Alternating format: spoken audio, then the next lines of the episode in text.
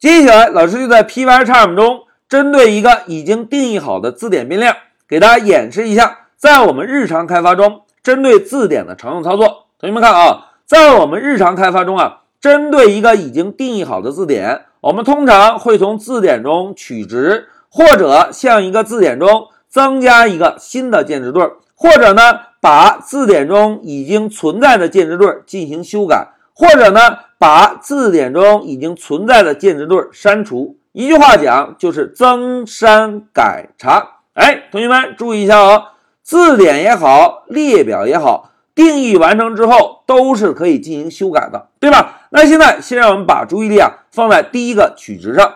同学们要想从一个字典变量中取值，我们同样还是先把字典变量敲出来，在字典变量后面跟上一对儿中号。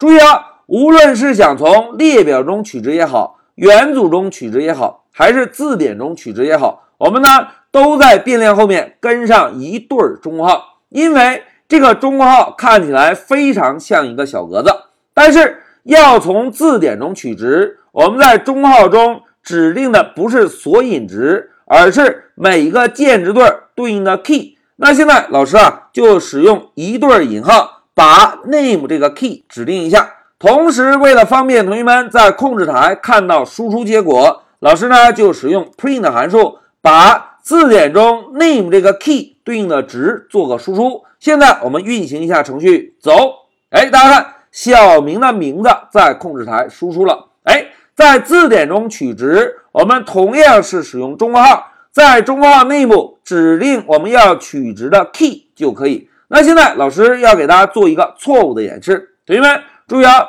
老师现在把取值的代码选中，Ctrl C，然后在下方复制一下。现在老师把 key 的名字做个修改，注意啊。老师把 name 改成一二三，来，我们再运行一下程序，看看会是什么效果。走，哎，同学们看，控制台报错了，告诉我们第五行代码，也就是刚刚新增的这行代码出现了错误。错误的原因是什么呢？大家看，key error 是不是键错误？name 一二三不存在。哎，老师在这里要增加一个注释，在。取值的时候，如果指定的 key 不存在，程序会报错。这一点我们在使用字典的时候务必要有印象哦。现在老师把这个出错的代码注释一下。好，取值看完之后，接下来我们看一下怎么样向字典中增加一个键值对。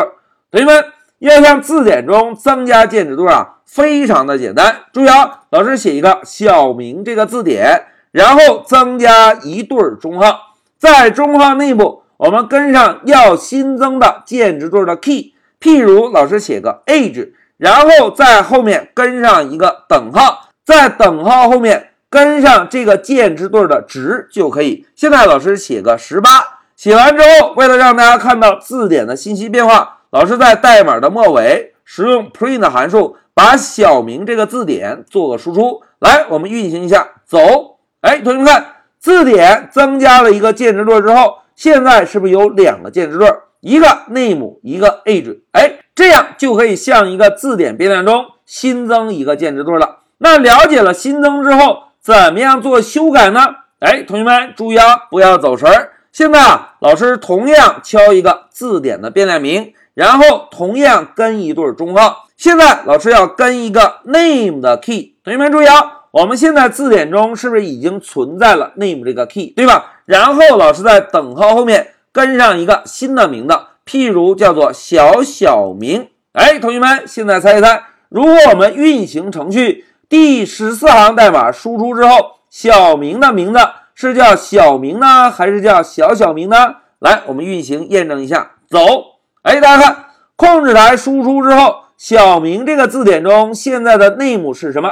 哎，是小小明，对吧？那通过这个演示，大家发现没有，在使用字典的变量名后面跟上一个 key 的时候，如果 key 不存在，那么就是新增键值对；如果 key 存在呢，哎，就是修改已经存在的键值对。那现在老师增加一个注释，注意啊，如果 key 不存在，那么会新增键值对。那如果 key 存在呢？哎，非常好。如果 key 存在，会修改已经存在的键值对。哎，这个就是字典中新增和修改。那接下来再让我们看一下删除。同学们，我们现在的字典中是不是已经有两个键值对了？如果要从字典中把 name 这个键值对删除，应该怎么做呢？哎，同学们都很机智。老师，老师先把字典变量名敲上，然后敲一个点儿，通过点儿就可以调用方法了，对吧？那现在老师问大家，同学们要删除应该调用哪一个方法呢？哎，有同学想起来 remove，但是但是但是，同学们看，老师敲 remove 有智能提示吗？没有，对吧？那除了 remove，还有哪个方法能删除呢？哎，非常好，还有 pop 这个方法也可以删除。大家回顾一下，之前我们学习列表的常用操作时，要从列表中删除指定索引的项，是不可以使用 pop 这个方法？对吧？那跟列表中使用的方法名是一样的。